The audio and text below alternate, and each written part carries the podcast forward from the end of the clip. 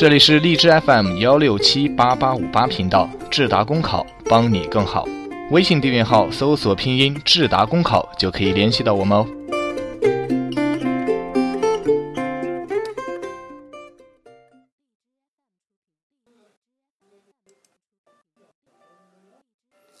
Hello，大家好，我是夏至，今天继续跟大家分享昨天没有讲完的申论学习三阶段。我们今天要讲的是后面两个阶段。一一国考省部级五十分，经历了三次失败后，我决定改头换面，重新做人，强制压缩行测学习时间，把大量的时间用在申论学习上。买了几本真题集，也在网上下了很多试卷，密集的做题。这是我从三次失败中总结出来的经验。得申论者得天下，练真题者灭申论。真题必须是真题，但真题的选择也要慎重。零六年以来的国考真题，零九年以来的联考真题，真的很有代表性。要报考省份的申论真题，也是复习省考所要必须练的。还有山东、江苏、浙江几省的申论真题，也很有借鉴意义。而后参加了一一年的国考，由于当时没有我能选择职位，所以我就随便报了一个省部级的职位，报名比例四千比一，总人数超过了一万，真是在万人坑里爬。滚过的，最后申论五十分的成绩虽然不甚好，但是我看到了进步。一一年四二四山东联考五十九点五，一二年国考三十九，有一道题二十分写错了地方。之后我又进入了漫长的冬歇期，找了份工作，边工作边复习。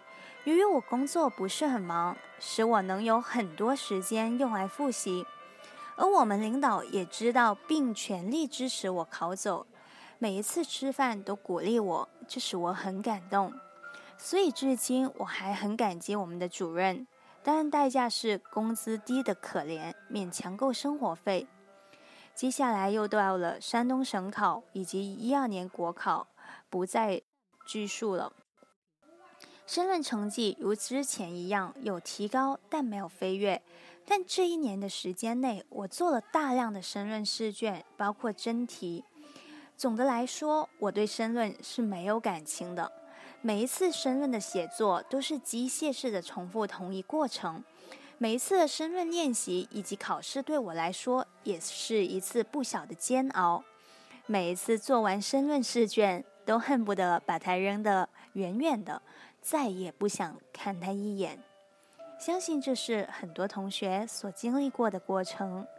厌恶申论者，必被申论所厌恶。你们要记住，这是我申论学习的第二个阶段。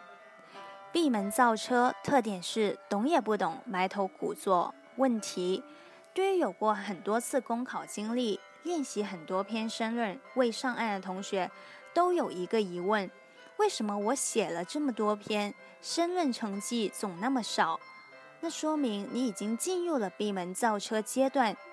这一阶段的同学应该有多次公考经历，为了成功而强迫自己大量练习申论，对申论基本认识有，有着简单的答题套路，但是对申论没有好感。做申论只是为了得分，为了应付，甚至为了心安理得。他们不会用心的去品评自己的答案。处于这一阶段的同学非常多，但也有一些人凭借着申论差，但是我们的行测运气其他因素上岸。可是还有很多部。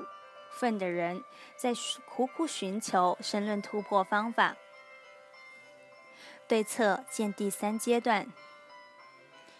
一二年山东省考，一二年安徽省考均六十加。年我参加了申论互帮团，和坛友们一起练申论，当时规模还小。从一名普通参加者到组织者，从讨厌学申论到喜欢做申论，我发现我现在变得游刃有余，方向明朗了很多。每天学习任务有条不紊的进行，上班过程中与其他的考友的申论答案进行点评，下班后进行 YY 讨论，听一听老师们的申论讲解。那时觉得是充满激情、斗志昂扬。我第一次感觉申论的学习是这么多兴趣乐趣的。每一期的申论题目一出，我总要尽快完成。插一句，即使我们平时申论练习的时候，也要掐时间完成，养成规律，才能在考试时游刃有余。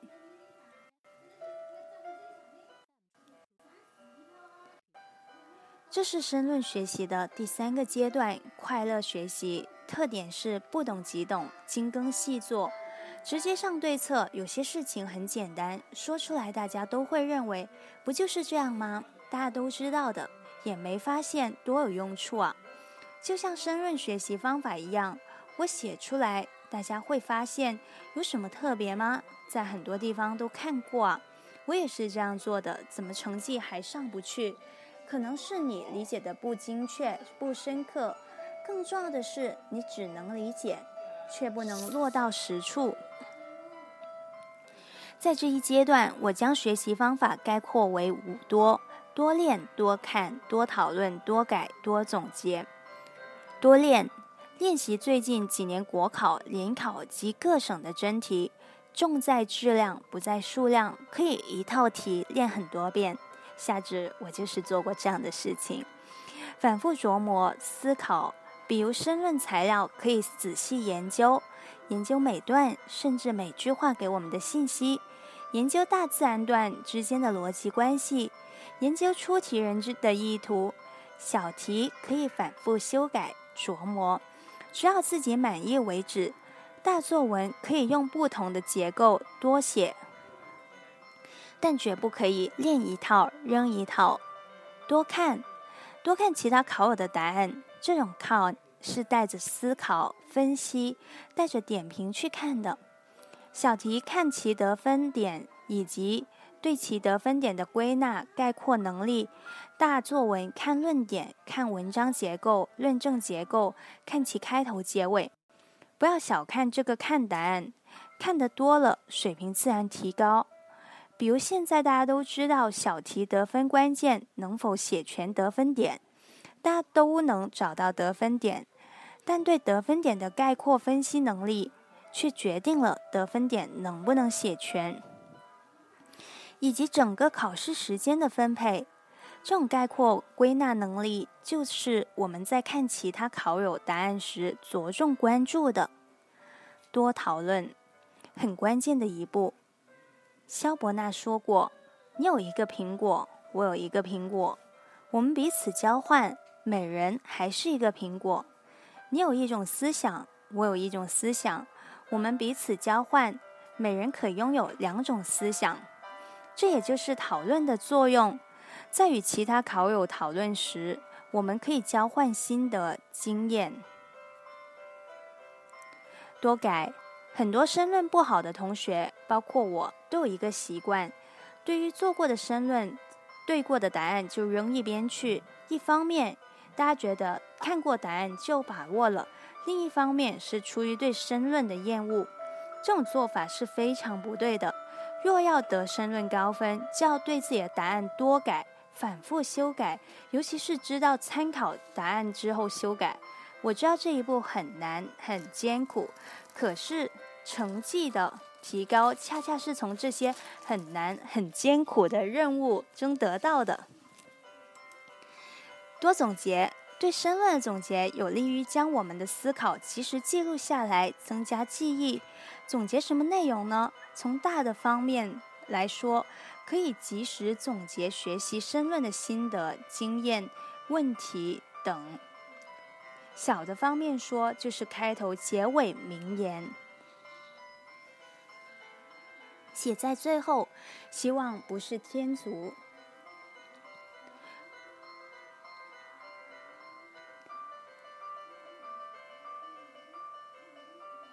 到很多论坛的帖子在讨论申论是什么，为什么要考申论。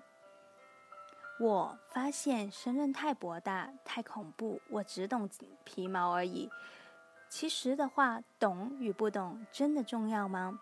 有时我们做事太功利，每一个同学都希望一次考过，裸考考过，对手考试时拉肚子，太功利了。